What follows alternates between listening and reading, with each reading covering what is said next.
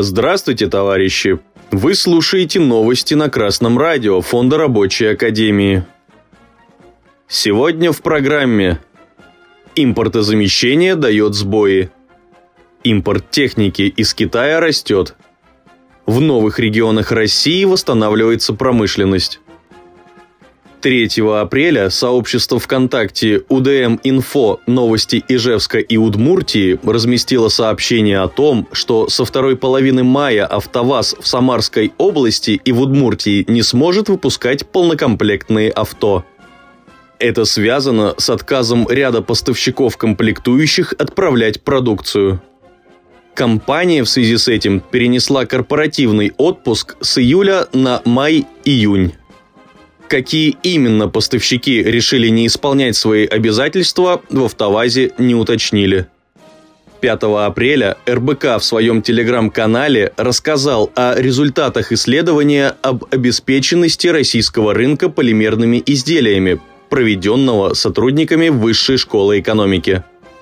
Буржуазные исследователи утверждают, что в случае отсутствия ясно выраженных действий по импортозамещению в производстве пластиков, ущерб российской экономике может составить величину, равную 14% российского ВВП за 2021 год.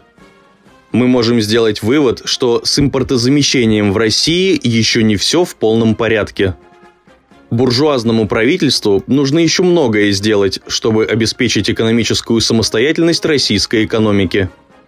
Однако, как всегда, жизнь противоречива, и наряду с отрицательными тенденциями налицо и положительные.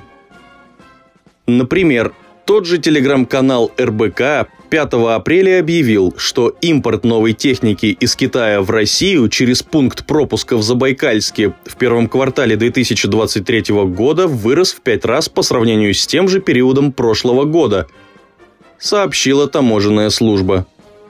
Также работает двухсторонний автомобильный пункт пропуска Старо-Цурухайтуйский – он открылся 21 марта. Уже за первые 10 дней работы через него в Россию везли 264 новых сидельных тягача.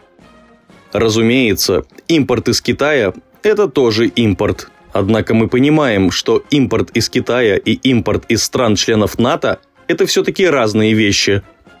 В то же время есть регионы в России, которые радуют своими трудовыми достижениями, масштабными стройками и значительными вложениями государственных средств в производство.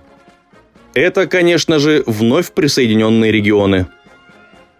Группа ВКонтакте «Донбасс, ДНР, ЛНР, ДКР» сообщила 6 апреля о том, что Луганский авиационный ремонтный завод начал работу после длительного периода простоя – в тестовом режиме запущен испытательный стенд для вертолетных двигателей ТВЗ-117.